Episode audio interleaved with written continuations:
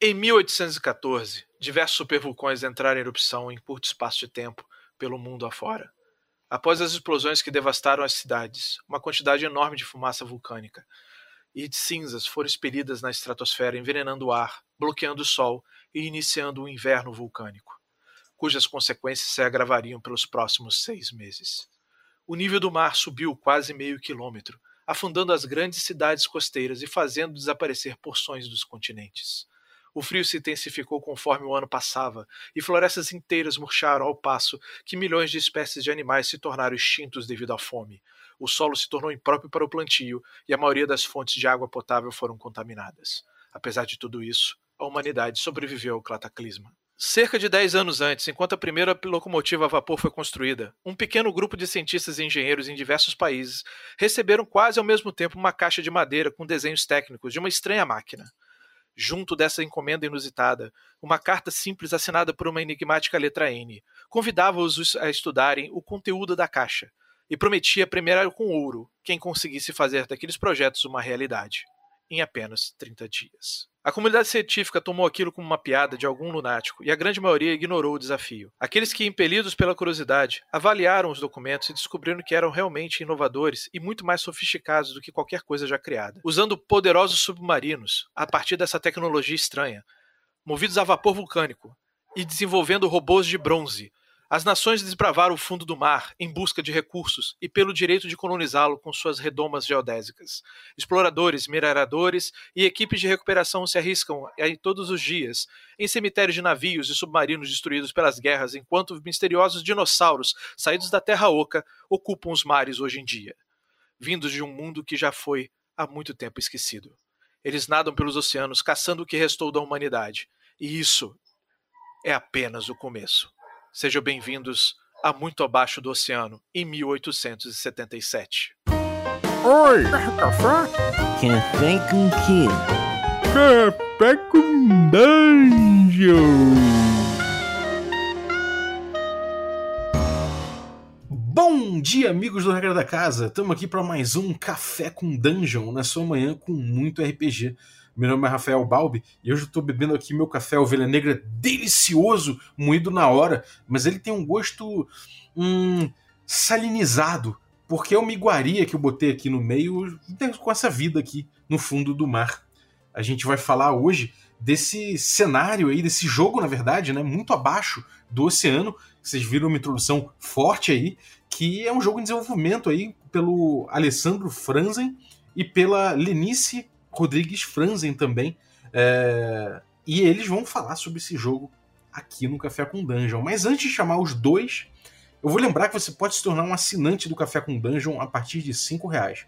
Com cinco reais você já participa de um grupo de Telegram cheio de gente que curte trocar ideia de RPG e que joga junto, inclusive. Você também participa de sorteios dos nossos parceiros e recebe conteúdo extra. Então, picpay.me barra café com dungeon e torne-se um assinante. Bem-vindo, Alessandro. Bom dia, cara. Bom dia, como é que você está, Balbi? Eu estou aqui nesse exato momento, aqui num cantinho de um pub, bem exatamente dentro da grande redoma do, da chamada muralha. E eu estou no momento tomando um pouquinho de água, né? Junto esperando a chance de ser servido por um pequeno chá feito de ervas do mar. E como é que tá as coisas aí? Tudo ótimo, tudo ótimo. Bem-vindo, cara. E bem-vinda também a Linice, como é que você tá? Bom dia. Tô aqui junto com ele, esperando um raríssimo chá de, de abacaxi. Olha. Pois é, mas isso, isso, é realmente uma raridade. É, deve ser, deve ser bom. Deve ser bom. Bom, galera, eu fiquei sabendo do, do Muito Abaixo do Oceano num, num post do, do, do Thiago Lefundes, que é um cara ativo né, nas redes sociais aí, já teve aqui no Café com Dungeon, e ele falou que não costuma dá muita bola para posts das pessoas falando sobre seus cenários. E aí ele falou que, que viu um cenário do Alessandro Franzen, que eu também conhecia já, e que era especial. Ele falou porque ele achou muito legal, muito interessante. Eu falei, pô, comprei a ideia na hora. Falei, realmente, esse bagulho é doido, quero saber mais disso. E eu vi que já tem uma comunidade, já está desenvolvimento, já tem muita coisa feita, muita ideia jogada já aí para amarrada, né, para poder gerar esse jogo muito abaixo do oceano. Inclusive já tem o prêmio, né, Master Goblin 2020, né, cara? Conta aí é, como é que foi esse rolê aí do Muito Abaixo do Oceano? Como é que surgiu a ideia? Como é que vocês trabalharam nele? Como é que foi esse prêmio? Então, Bob, vamos começar pelo início, né? A ideia da gente criar esse cenário, primeiro ela tinha vindo já muito tempo atrás, mas era de um outro cenário que eu tinha. Na verdade, eu escrevi dois cenários, né? Originalmente. E era uma, um concurso da Retropunk. E esses dois cenários estavam concorrendo, só que aí eu resolvi parar o desenvolvimento de dois cenários separados, né? Que um tratava sobre viagem no tempo, com dinossauros, e o outro era focado no fundo do mar. Aí eu resolvi pegar esses dois e juntar numa coisa só. Mas a, a oportunidade só surgiu quando apareceu o Master Goblin, realmente. Mas aí foi meio que tirado da gaiola. Porque apesar de eu ter alguma coisa já engatilhada de início, eu precisava ter um, um cenário um pouco mais assim elaborado se eu fosse concorrer, né? Aí, dois dias antes do evento acontecer, a gente se cadastrou, né? E apresentamos a ideia como sendo um steampunk pós-apocalíptico submarino. Caramba! Baseado em Jules Verne. Ah, isso que eu ia falar. É. É, é, eu tava vendo aqui algumas imagens e várias coisas que a, que a galera vai botando aqui no, na comunidade de vocês no Facebook, né, no grupo no Facebook, e dá pra ver já de cara que tem essa coisa steampunk, sei lá, essa coisa, é, não sei se é exata- exatamente steampunk, mas essa coisa vitoriana, né, é, e enfim, todo essa- esse clima também do, do, Júlio, do, do Júlio Verne, né, Fala pra gente, Lenice, como é que é, o, como é, que é esse, esse desenho estético aí do Muito Abaixo do Oceano?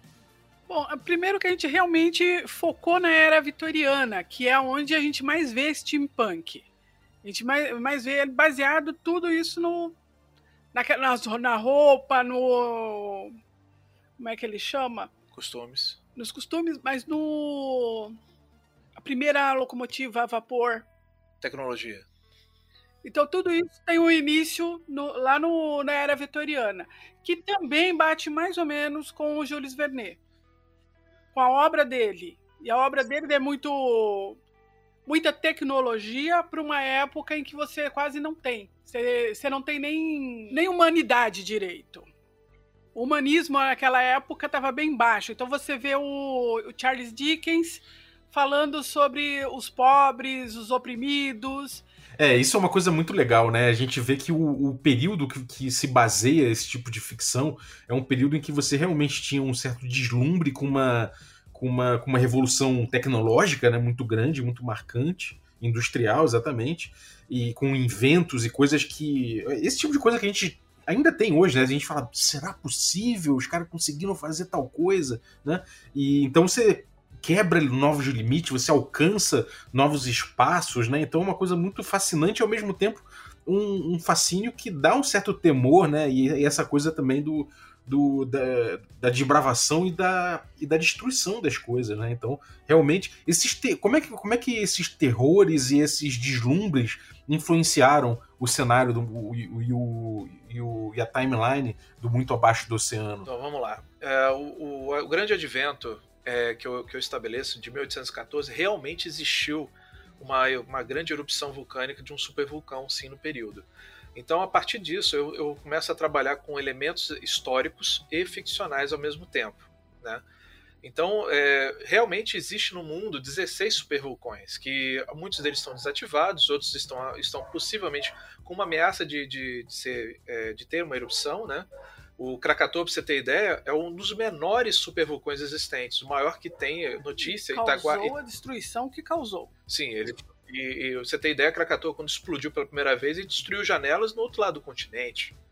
Entendeu? É, e é por aí que vai. Então o que acontece? Esse cenário pós-apocalíptico, a ideia inicial é que nós precisávamos de um, de um grande evento para poder começar a migrar as pessoas para, o, para baixo do oceano. Né? Então, a primeiros grandes mis- eh, mistérios são o que tem lá embaixo. Né? O, o mundo do- de muito abaixo do oceano, ele, ele é um mundo que trabalha bastante com a inspiração de Jules Verne e principalmente com todas as teorias eh, que existiam naquele período, principalmente a Terra Oca. Que, aliás, é necessário a Terra Oca para saber por que os oceanos não se tornaram to- totalmente ácidos. Exatamente. Então, quer dizer, existe, existe toda uma mecânica que eu criei, todo um ecossistema que explica algumas coisas e deixa aberto outras, né? Para que, as pessoas possam é, é, trabalhar isso. Que é, que é o seguinte, como o jogo, no caso, ele é um jogo que envolve sobrevivência, mistério, ação, é, desenvolvimento tecnológico, a questão do, do, do punk no steampunk é muito importante no nosso cenário, porque exatamente é a questão de, de crítica social, né? Então, é, quem era rico ficou muito rico, quem é pobre ficou muito pobre. Então, você ter ideia, depois do grande cataclismo, só 30% da população mundial sobreviveu. Né? Então, a partir disso, as pessoas que estão vivendo nas cidades-estados, que são redomas é, de bronze, né, opacas, não tem nada dessas de, de, de, o cara poder olhar lá fora, porque não tem o que olhar lá fora, tá tudo escuro, entendeu? Eles vivem nas profundezas. Então, como subiu meio, é, meio quilômetro para cima a, o, a, o nível de água, ah, e o Sol não existe assim de Você passar tá no facilmente. inverno vulcânico. É, já, exatamente. O inverno vulcânico já aconteceu, na verdade, mas ainda existem atividades vulcânicas na superfície. E a superfície também é um outro lugar de mistério, né? Que as pessoas podem visitar. Tanto é que no nosso cenário existem os geonautas, pessoas especializadas em ir lá para cima com escafandros pesados, equipamentos de sobrevivência para descobrir o que, que aconteceu lá em cima e quando acontece. Tanto é que um dos grandes é momentos é sobre a questão de você olhar para o céu e não encontrar sol. Mas a, as pessoas que vivem muito abaixo do oceano, elas é, aconteceu em 19, 1814, a gente está jogando em 77. Então tem gente que nasceu nesse período que nunca viu o sol. Então é aquele momento de, de momento sublime, que quando o cara vê que existe um pedaço de sol saindo de algum lugar, ele acha fantástico, entendeu? É como, é como aquela ideia, é um futuro pós-apocalíptico que ainda tem esperanças de retornar à superfície ou cair na normalidade. E, e Lenice, como é que é? Como é que vivem essas populações, essas pessoas que sobraram? Como é que é a vida nesse ambiente? Bom, primeiro que a vida continua. Você anda de metrô aqui, metrô lá também, é tudo no estilo metrô, só que dentro da. É, são tubos dentro da redoma. Então, você tem todo um. Assim, o, o rico saiu daqui, rico, e resolveu que ele é rico lá. Então você tem favelas onde o pessoal tem que morar porque ele não tem como, como chegar nas grandes cidades. O que o, o que o senhor N imaginou, o ser humano degringolou tudo e você vai continuar naquela sociedade difícil de viver agora embaixo do oceano. Sim, outra... vai continuar é, brigando com o governo. Então, o que, que acontece? A migração, quando acontece lá para baixo, é, como ela falou, né? As pessoas vivem naturalmente, elas nascem, vivem e morrem. Só que elas são, é, elas são estratificadas em população extremamente rica e extremamente pobre. E como ela falou sobre as, as favelas, as favelas elas não ficam dentro das redomas. Elas são construídas através de restantes de material que são re reutilizados e sucateados para poder construir casas e usar tecnologia N é, é, danificada para poder sustentar o lugar com o mínimo de oxigênio possível. Entendeu? Então, toda a tecnologia do cenário é trabalhada em cima da tecnologia N, que é o quê? É uma tecnologia que trabalha usando alimentação de vapor vulcânico. Então as, as cidades são totalmente é, trabalhadas com, com esse vapor, vapor, vulcânico que é minerado, é extraído da crosta terrestre, de áreas vulcânicas, temos é, geradores é, geotérmicos e tudo mais. Então, ou seja, cada um desses locais é autossuficiente. Né? Nada é desperdiçado, nem o saneamento interno básico da, da do lugar é desperdiçado, entendeu? Adubos existem, a comida é, teve que ser modificada, a dieta das pessoas teve que ser alterada. E o mais importante é o seguinte: como é que você tem uma noção de tempo numa situação dessa? O horário de dentro das, das redomas e o horário real do mundo é tudo relativo agora, porque ele não tem como você olhar para o sol, né? Por isso que as pessoas construíram o quê? Existe um grupo de suíços que conseguiu desenvolver uma tecnologia baseado na, na nas teorias elétricas e tudo mais, que também temos eletricidade, né, que é uma que é, o vapor vulcânico gera é, capacitação, né, e eles geram é, eletrostática. Então, com isso eles criaram lâmpadas poderosas o suficiente para criar tipo um sol artificial dentro das redomas. Que, que eles viram que ele, você nasce é, no dia, né, o, o, raiar do dia, né, a palavra certa é essa. O raiar do dia, é, você basicamente é, uma, é um mecanismo, é um mecanismo de relógio gigantesco que gira por cima da, da de toda a circunferência, o raio da redoma, né? Para poder começar o dia e quando chegar um certo horário, que é estabelecido previamente, ele desliga. Então, algumas vezes você tem um jet lag, né, que a gente pode chamar assim, né, de um lugar para outro. Por exemplo, você está na cidade de, de Muralha, ela tem um horário. Quando você vai para uma outra cidade, você pode ter de repente uma, até um memorário, sabe? Porque não existe mais zona de horário. Todo mundo tentou estabelecer de uma forma que todo mundo pudesse trabalhar ao mesmo tempo, que envolve é, negócios, comércio, essas coisas. Então tudo isso tem a ver com questão do tempo, né? Então as pessoas vivem para poder pagar as contas que elas possuem e tentar sobreviver pro próximo dia. Caramba, cara. E, bom, é, a gente tem dentro disso aí, dentro de uma redoma dessa, a gente tem várias cidades. Qual o tamanho de uma redoma dessa? Então, no caso, a cidade é sempre basicamente única. Ela é dividida em vários distritos. É, pra você ter ideia, a cidade muralha é o equivalente a mais ou menos uns. Mais ou menos uns 40, 50 quilômetros. Né? É o equivalente a uma área de. um pouco maior que a área de Londres, né, para você ter ideia, e as pessoas vivem lá dentro em níveis. Né? Então você tem os níveis mais altos e os níveis inferiores que são escavados na rocha, no fundo do leito do oceano. Né? E aí você tem as, as camadas mais pobres, obviamente, ficam lá embaixo. Né? E é tudo uma questão de, de estratificação, como eu falei. A tendência das pessoas é, é, é sobreviver e tentar subir de vida de algum jeito. Então, sempre vai ter as corporações, são empresas inescrupulosas que querem ganhar dinheiro em cima da, da, da miséria humana. Sempre vai existir um problema. Mas uma coisa mais importante que o nosso cenário trata é que depois do cataclisma, as pessoas mudaram o seu jeito de ser. Nós não somos o, não temos mais o, o cenário é, focado num século XIX real, onde tinha a questão do, do, do, do do machismo exacerbado, a mulher não tinha direito a nada, essas coisas. Não, isso acabou.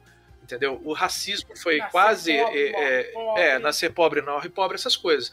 O racismo foi quase erradicado porque o que acontece? As pessoas tiveram que mudar a cabeça para poder sobreviver lá embaixo.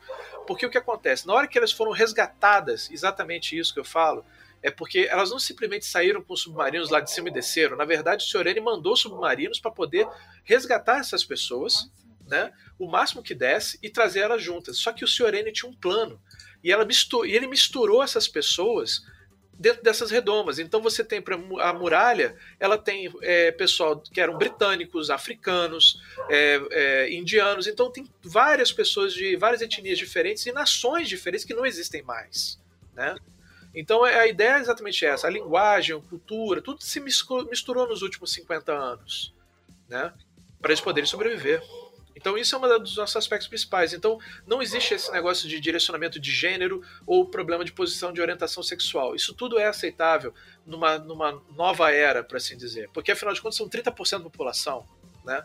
As pessoas precisam viver, elas querem viver para ver o próximo dia. Quem sabe se o próximo dia pode ver uma situação melhor. É uma, uma vida precária que acaba, que acaba levando a galera a ter que se unir mais, né? A, a se tolerar mais, né? Exatamente. E claro, a gente não pode descartar os vilões, que são esses são, são o escopo principal do que os, os jogadores enfrentam, que é basicamente o que representa toda essa visão antiquada, né?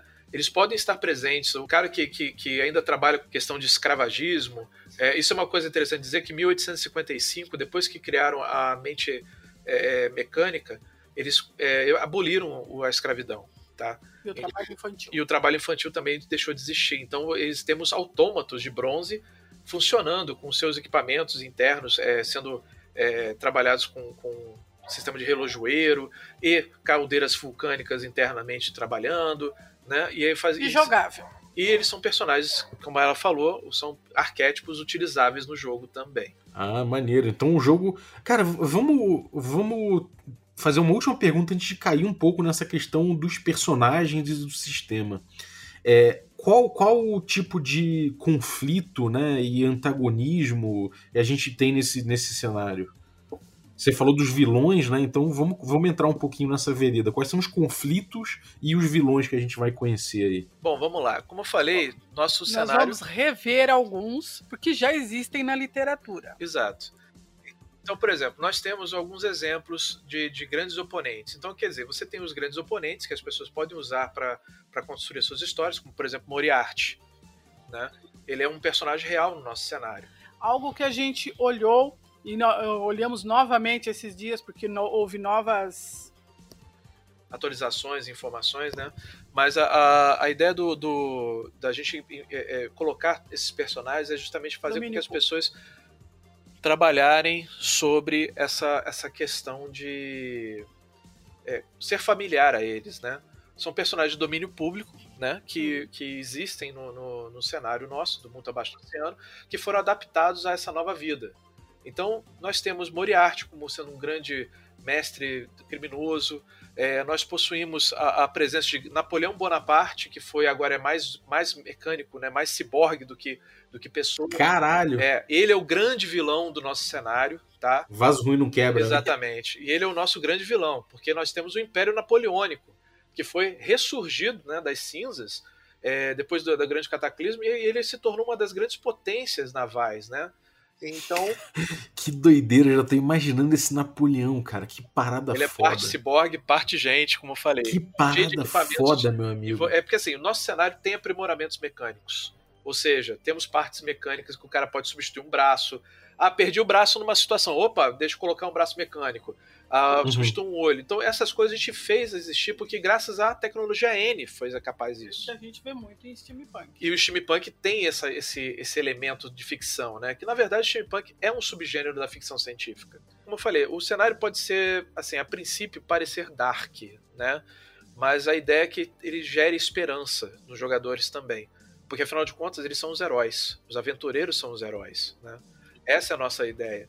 É que a ideia é que eles possam estar, estar perante aos antagonistas e, e, serem exemplos, né? Tanto é que é, é um do, do, dos lances do, do, cenário é você ter amplitude suficiente para você fazer, ó, eu quero fazer um personagem que a gente vai fazer uma aventura dentro de uma redoma, beleza? Vai fazer. Ah, eu quero fazer uma campanha militar, dá para fazer. Eu quero fazer uma campanha de exploração e tentar descobrir mais sobre a Terra Oca. Também está valendo, entendeu? Então, quer dizer, nós, tá, a gente trabalhou de uma ideia macro e estamos é, é, a, refinando ela, né? A ponto de chegar a, a, você ter, como você perguntou, sobre outros antagonistas. Não tem somente pessoas, mas o próprio com, mas, meio ambiente é um antagonista. O próprio meio ambiente é um antagonista, né? Com a questão da sobrevivência, a alta pressão e tudo mais. E claro, nós temos dinossauros. Né? Tudo fica melhor com dinossauros, né? Por que não, né? Por que não, né?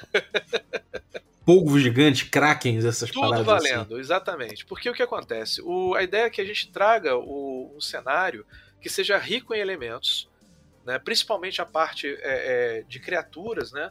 Tanto é que nós temos, é, além dos dinossauros que as pessoas já conhecem, vocês vão ver novidades, outras criaturas que existiam somente na Terra Oca e agora estão soltas né, muito abaixo do oceano.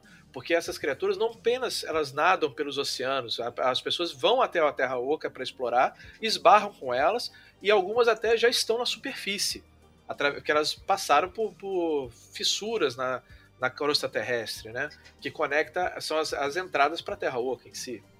Uhum. Operações que também podem estar lá. Ah, sim, a Lenice falou que não, lembrou bem, a gente tem algum, algumas coisas é, é, né, como uma base é ficção científica, né, não podemos deixar de, de deixar de fora certos tipos de coisa. No caso, nós temos dois tipos de personagem que são é, basicamente manipuladores de vapor. Eles manipulam uhum. o vapor com a mente. Caralho, com a mente. Exato. Que doideira. E bom, sobre essa, essa terra oca aí, o último detalhe de cenário que eu vou puxar. Uhum. Quer dizer, a gente vai acabar esbarrando com outras, mas, obviamente, mas é, essa terra oca aí, Lenice, ela é aquela coisa lá, aquela terra oca que tem um sol dentro, que é toda complexa, que, ou é uma outra coisa que vocês inventaram com o tema terra oca? É uma terra oca com dois sóis. Exatamente como é a teoria. Uhum. É exatamente a teoria, né? Exatamente. São dois sóis que nunca se põem. É um lugar que tem oxigênio pleno. Existem atividades vulcânicas, muita coisa para se explorar. Temos a garta. Florestas inteiras. Temos, e temos a garta temos Agartha e Shambhala. Então isso por si só já é um terreno muito fértil para aventuras, né, gente? Então, maneiro. Agora, vamos pro sistema um pouquinho. É, criação... Quer dizer, primeiro, vocês escolheram um sistema Year Zero Engine, né? Que é o, o, o do Mutant Year Zero, né? O Mutant Year Zero, do Alien RPG. Exatamente. Uhum. Então, o que acontece? A ideia do, do Year Zero é justamente um sistema voltado para narrativismo e sobrevivência. Então, basicamente, casa perfeitamente com a nossa ideia inicial, né?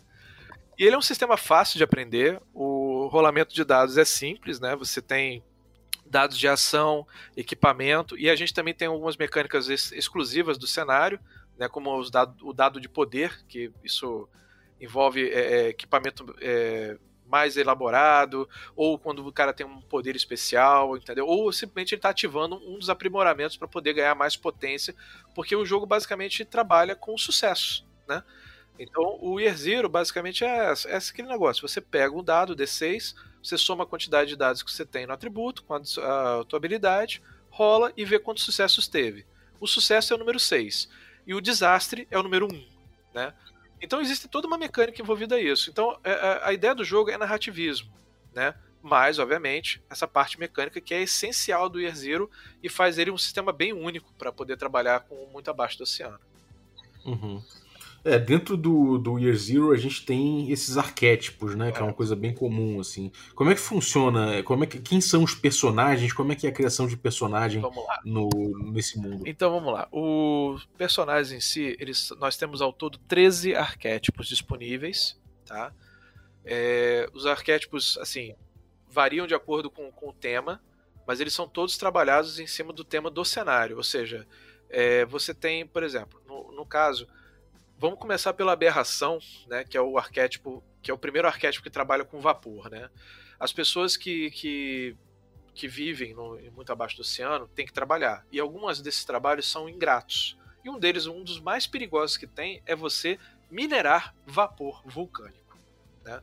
Então o cara vai lá, trabalha para uma empresa inescrupulosa, o cara vai é, trabalhar com, com um traje extremamente precário, N uh, possibilidades pode acontecer com ele, e justamente quando a, o cara está trabalhando para extração, acontece um acidente, explode o, o, vapor vulcânico e ele está exposto a isso. E essa exposição, em 1% da população mundial, causa a existência das aberrações. A pessoa começa a ter capacidade de manipular o vapor vulcânico e, de algumas maneiras interessantes e ele não pode mais respirar oxigênio. Ou seja, se você não morrer, você está ferrado. Pois é e você vive dentro de um, de um traje atmosférico controlado que você só respira vapor vulcânico. Então, ou seja, é um, é um tipo de situação que é um, é um dos momentos que o cara, é, é, quando assume essa, essa situação, ele é uma pessoa mais ou menos tirada da, da sociedade, né? Porque a aberração é vista como um, um problema. Tanto é que um nome, né? É um nome pejorativo, mas é um nome que, que pega bem a situação. Ele é fora da curva. As pessoas normais não têm é, por que chegar e, e é, lidar com ele de uma forma adequada, porém eles são extremamente úteis para mineração vulcânica, para exploração lá de fora e essas coisas. E esses caras, quando eles conseguem alguma coisa, sempre acontece algo que relembra as pessoas que ele é perigoso. Uhum. Porra, bem doido. E, bom, cara, a gente tem então é, vários arquétipos e tudo mais que a gente pode escolher. Isso vai dar, o, vai dar muito o tom do jogo ou acaba que, que funciona muito em torno dessa. É, é, mais em torno do cenário do que em torno do personagem? Na verdade, o personagem é o protagonista principal do Year Zero. Então a gente trabalhou muito com a questão mecânica é, de talentos focados, né? No, em cada personagem. Como eu falei, a gente tem 13 tipos de, de, de, personagens diferentes. Nós temos a aberração, que eu já falei, o acadêmico. Algumas delas, quando a gente fala, é automaticamente você já imagina o cara. Sim. É essa é a ideia, porque o arquétipo, a gente trabalhou isso. Com a simplicidade do termo faz a pessoa pensar no que ele é. Né? Então a gente tem a aberração, o acadêmico, o autômato, o caçador, o criminoso, o desbravador, o doutor, o engenheiro, que na verdade é um, é um, é um N, né? Engenheiro. Né? Justamente é um, é um, trocadilho com a Maneiro. tecnologia existente. Piloto, soldado, escritor, investigador e mesmerista. Esse último é o outro que faz também manipulação com, com a com vapor, né? E ele é um cara que ele fez isso de propósito, ou seja, ele pega os tonéis de vapor, né, os, os tubos de vapor concentrado, conecta no equipamento dele que a gente chama de cachimbo de punho, ou desculpa, chaminé de punho, e ele respira esses vapores. E esse cara, se, quando, como ele não morreu, né, ele fez isso de propósito, ele conseguiu algumas habilidades, como por exemplo ler mentes das pessoas ao redor dele e também ganhar pequenos poderes associados à manipulação do vapor também. Uhum. Aí a diferença desse cara para aberração é que esse cara é aceito na sociedade como uma curiosidade entre as celebridades, como um mágico profissional, como ilusionista, como investigador que, que o cara é chamado para resolver um problema que ninguém mais sabe, porque essas habilidades dele permitem que ele use o vapor a ponto dele poder literalmente conseguir ler a mente até de cadáveres. Cacete! Que pois é. sinistro. É. Agora, Balbi. Manda Se alguém jogar uma fumaça na sua cara, qual é a primeira coisa que você vai pensar? Pois é, é a habilidade dele para poder engatilhar, ele tem que jogar fumaça na cara da pessoa, entendeu? Caralho! Pra saber o que é que o cara tá pensando, o que é que você vai pensar na hora que a fumaça vier? Entendeu? Então, quer dizer, essa é uma ideia do, do personagem. Os mesmeristas são dessa forma. Então, eles trabalham com a ideia do mesmerismo que existiu esse movimento, ainda existe, né? E ele foi criado nesse período exatamente. Então, quer dizer, a gente tem esses personagens é, que todos eles, os 13, literalmente mostram como é que é o cenário em várias facetas diferentes que você pode jogar. Cada um conta essa história à sua maneira, né? Exatamente. Maneiro. E, é, o Lenice, a gente tem aí alguns é, outros jogos né, do Year Zero, né, que é o Mutant Year Zero ou, ou o Forbidden Lands, por exemplo, a gente tem ideia, essa ideia de que a gente vai ver o grupo se movendo em torno de buscar certos recursos, né? Isso é uma coisa muito central nesses jogos, que seja comida e água, no, no caso do Forbidden Lands, no caso do Mutant tem a, a goma lá, não esqueci, como é que é o nome, e água também, né? Você tem certas coisas, e munição, né? Que são coisas que funcionam até como uma moeda, são pontos muito centrais no jogo.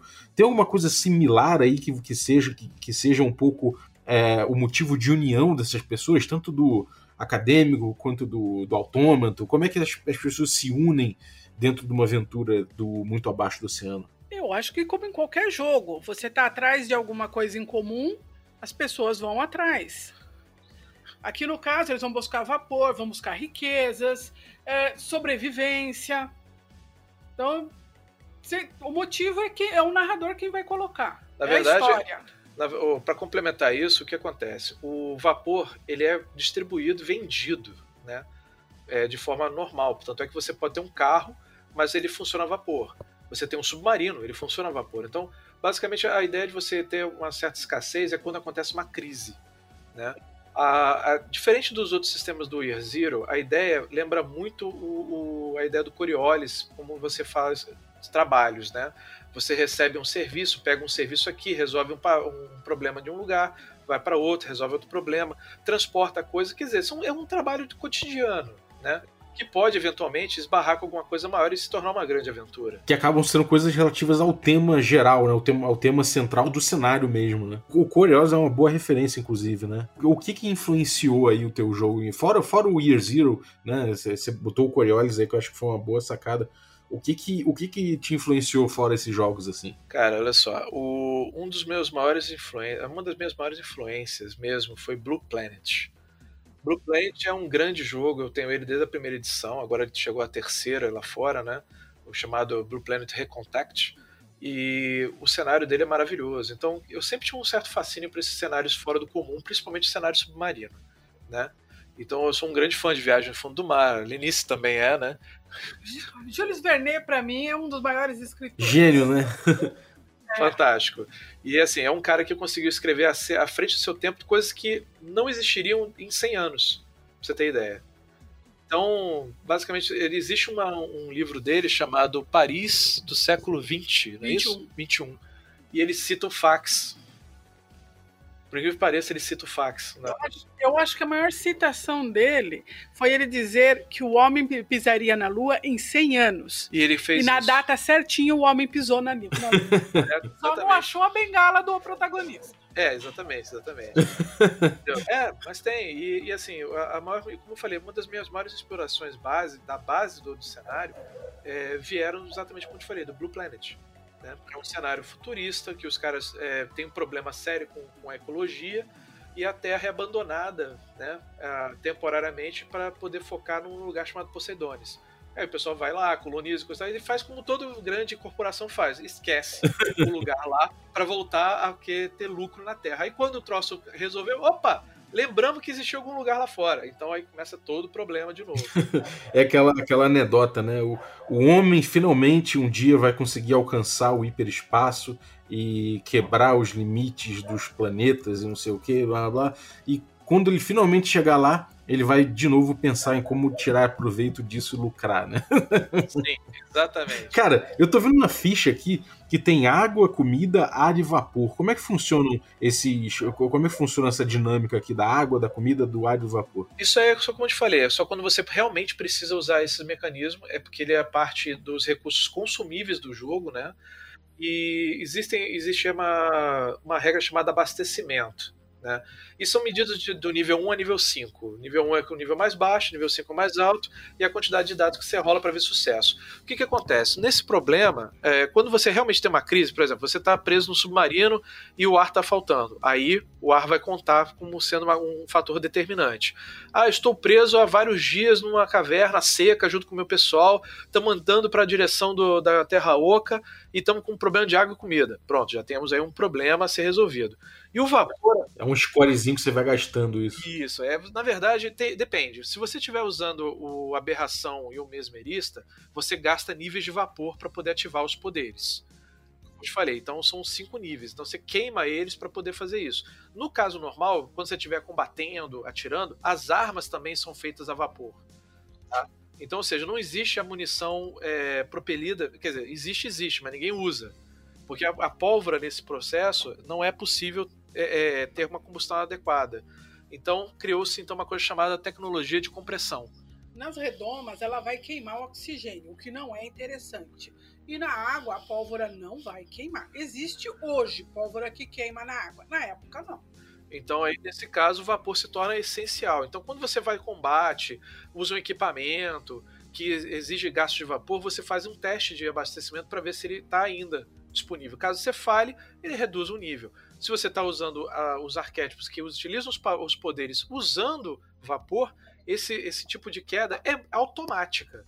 Usei o poder, queimei um nível inteiro de vapor por isso, porque é uma coisa que realmente vai fazer falta o personagem. Né? né? E no caso do, do aberração, quando ele zera, ele fica quebrado. O termo que a gente fala quando o cara está com problema. E aí ele começa a ter vários problemas diferentes. Né?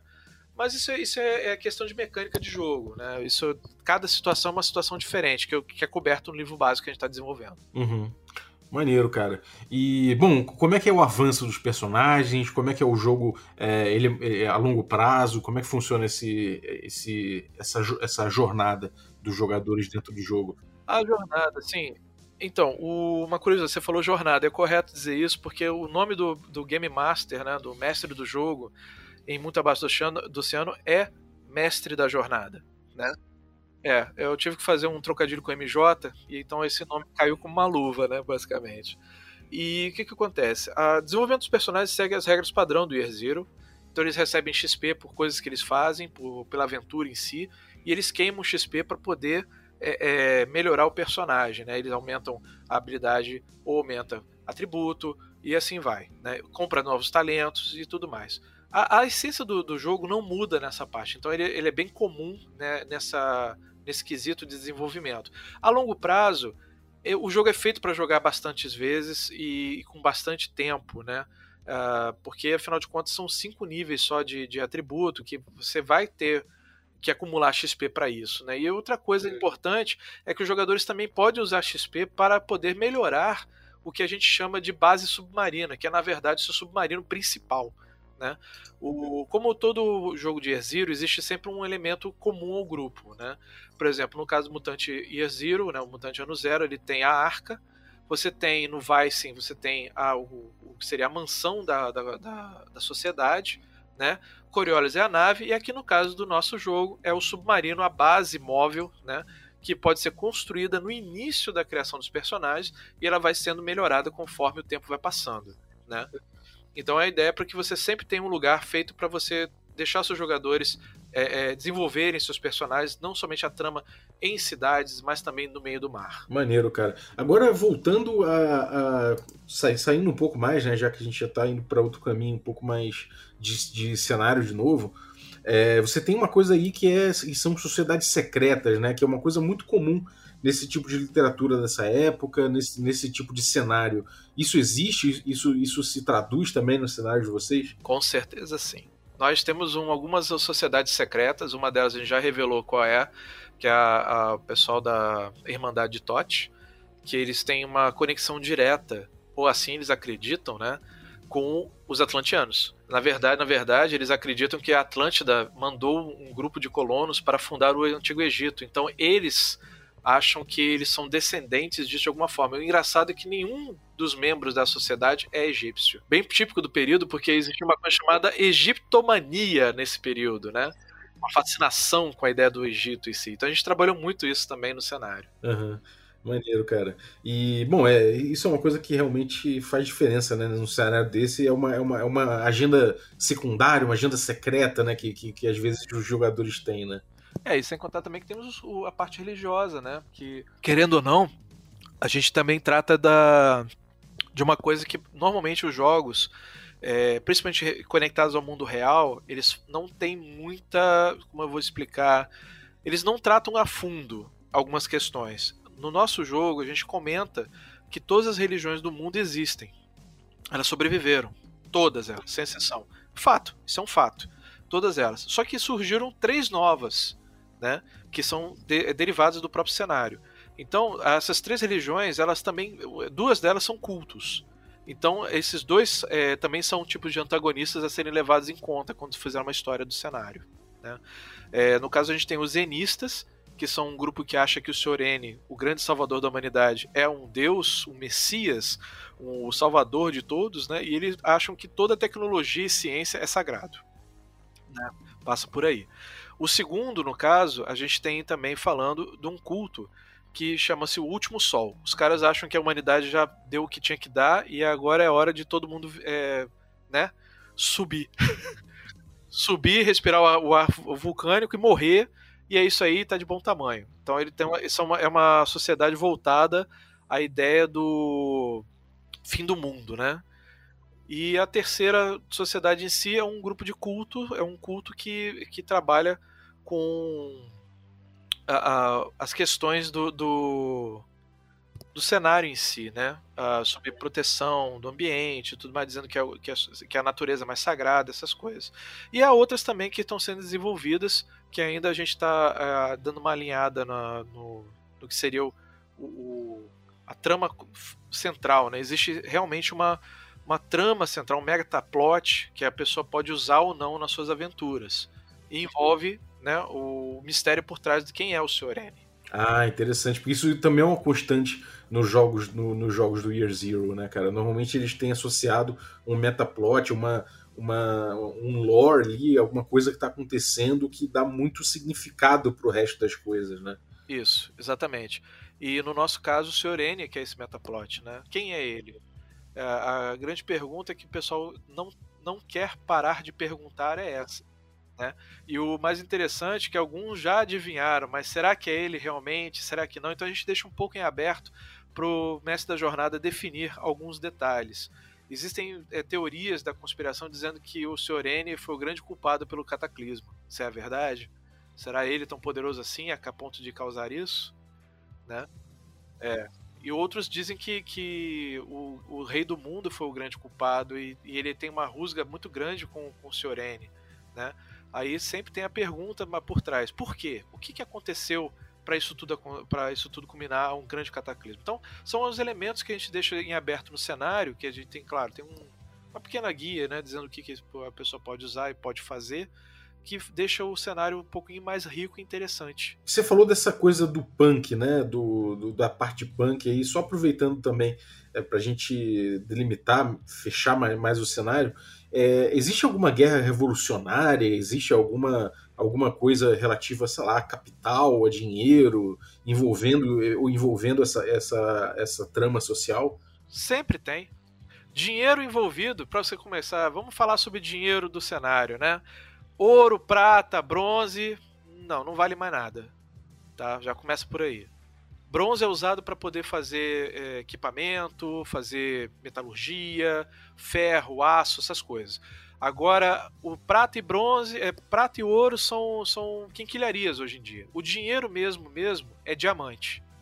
Então você trabalha com diamante, porque a- depois do grande cataclismo, jazidas inteiras de diamante afloraram no fundo do oceano e, dentro de cavernas e tudo mais, e as pessoas começaram a, a pegar isso. Então esse material, esse tipo de, de mineral, se tornou a nova moeda corrente. E cada uma das cidades-estados tem um cunhamento diferente da sua moeda, né, como a gente chama, é, dentro da economia local. Tanto é que cada uma delas tem é cunhado de uma forma diferente. Nós estabelecemos que a, os valores dentro da, da, do cenário são baseados no formato do diamante, que é quanto o tamanho ele é. E esse formato equivale aos dados de RPG. O que realmente tem valor é uma cadeira de madeira. Madeira é o considerado o item mais valioso de todo o mundo atualmente. Porque afinal de contas não existe mais. Né? É uma cadeira de madeira, então, um item raríssimo. Raríssimo. E madeira boa, tá? Não é madeira do tipo corrompida pela água. É, é madeira seca, preservada. Tanto é que existem bancos que, que têm reservas próprias disso.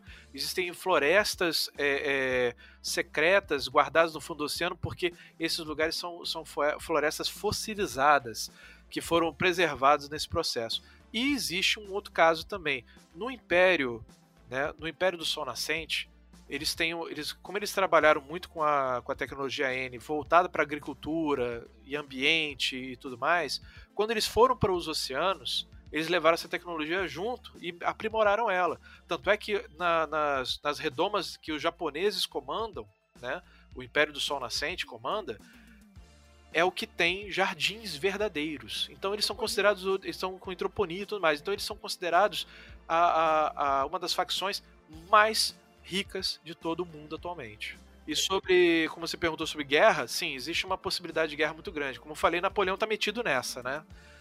E ele, e ele já falou, ele fechou uma área grandi, grandiosa chamada Zona Proibida. Então é, a regra é, pisou lá dentro, é para abater o submarino que entrou sem autorização ou pegar e quem tiver por lá para matar mesmo. Porque a ideia dele é que ele, ele expanda o território dele novamente. Ele agora tem uma. Ele comanda uma cidade, estado chamada Triunfo, no qual ele era. Os, os franceses originalmente eram parte dessa, desse local. Eles tomaram, por causa do, do Napoleão, fez um golpe de Estado no local e expulsou todo mundo. Não importa se foi por submarino ou foi pela comporta. Entendeu? Qualquer um que não era francês foi expulso. Então tem alguns aliados anteriores que, que dobraram o joelho para Napoleão e foram é, é, deixados ficar, né? Eles se deixaram levar pelos planos do cara. Não que eles concordassem, né? A questão de sobrevivência.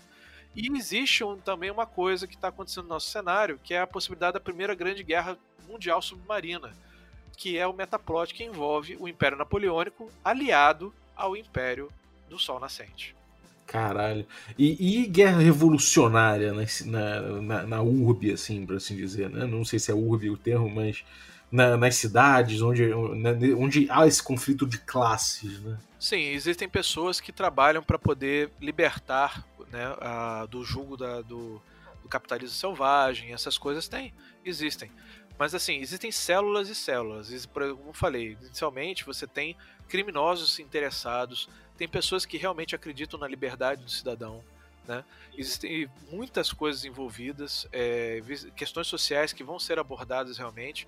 E sim, a revolução depende muito de, de qual redoma você está falando, porque, como eu falei, existe uma redoma central que é a capital da facção em questão, né? e você tem as cidades satélites. Você tem colônias menores, pessoas que resolveram arriscar o pescoço para poder criar uma nova redoma só para elas e se tornar os grandes novos ricos que fizeram, é, alguns que fizeram redomas que eram totalmente é, compatíveis com a sociedade, aguentava toda a sociedade deles. Exatamente. E aí aos poucos foram sobrevivendo. Só que, claro, é, e sempre existe um fator revolucionário nesse cenário, porque em algum momento alguém vai chegar e vai dizer: não, não concordo com o que isso está acontecendo. Né? E temos sim é, é, esses problemas. É, sendo, sendo desenvolvidos debaixo de cada redoma. Mas aí é um subplot de cada um dos lugares de forma de, é, é, separada. E as cidades, por exemplo, Paris se tornou um grande labirinto de, de lava vulcânica é, cristalizada, entendeu? E assim vai. Porque o que acontece? No fundo do oceano, tudo mudou. As, as, o cataclismo não somente levantou a água e invadiu as cidades.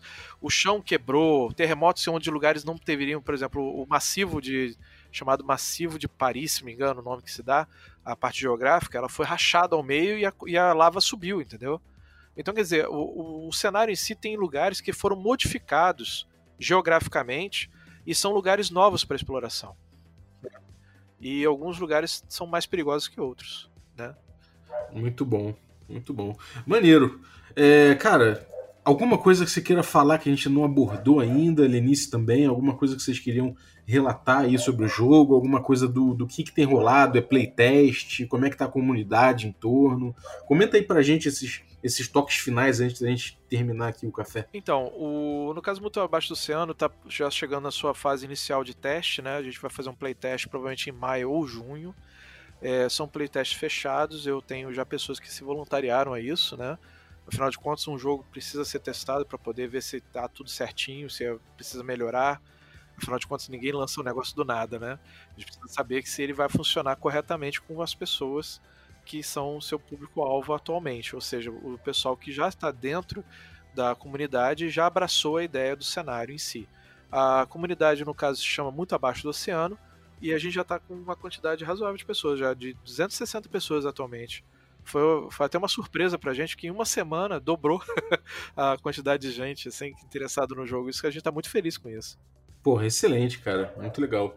Maneiro. Então, pô, sucesso com o jogo aí para vocês. E conta aí pra gente o que, que vocês têm aprontado, alguma coisa fora isso, outros, outro, outros programas, podcasts, coisas que vocês tenham feito aí, outros jogos que vocês têm produzido. Bom, a gente fez um, um jogo teste é, logo depois do, do, do, prêmio, né, da, da Gen Con é, foi feito um, um, jogo com o pessoal do Game Chinchilla, que está gravado, né? Se o pessoal quiser conhecer um pouquinho da primeira fase do, do, Muito Abaixo do Oceano, que as regras são a, a regra inicial, que teve uma mudança daquele período para agora, né?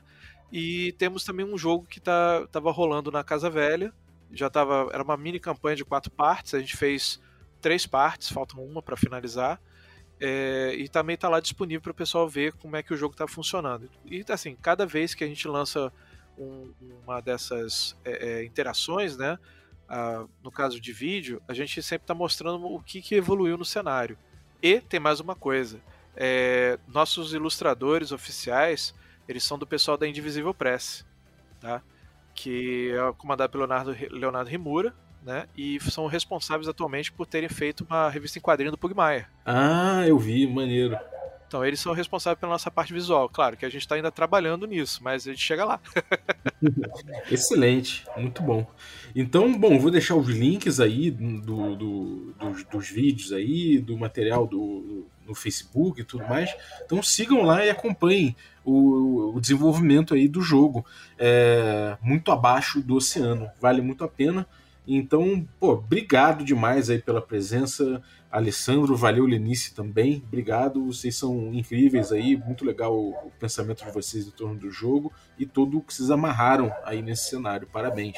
Então, galera, fiquem ligados aí que vai rolar aí é, outras fases e enquanto isso vocês acompanham as novidades aí que vale, vale a pena de fato um material muito bom. E obrigado você que ficou ouvindo a gente até agora. Vale o zaço, obrigado também quem apoia a gente, a galera que torna possível essa aventura. Nosso assinante Café Expresso, nosso assinante Café com Creme, nosso assinante Café Gourmet. Eu tô com problemas de abrir o PicPay aqui, a listagem de, assinantes, mas vocês sabem quem vocês são. Muito obrigado. No próximo programa, sem falta, eu falo o nome de vocês. Então, valeu, um abraço e até a próxima.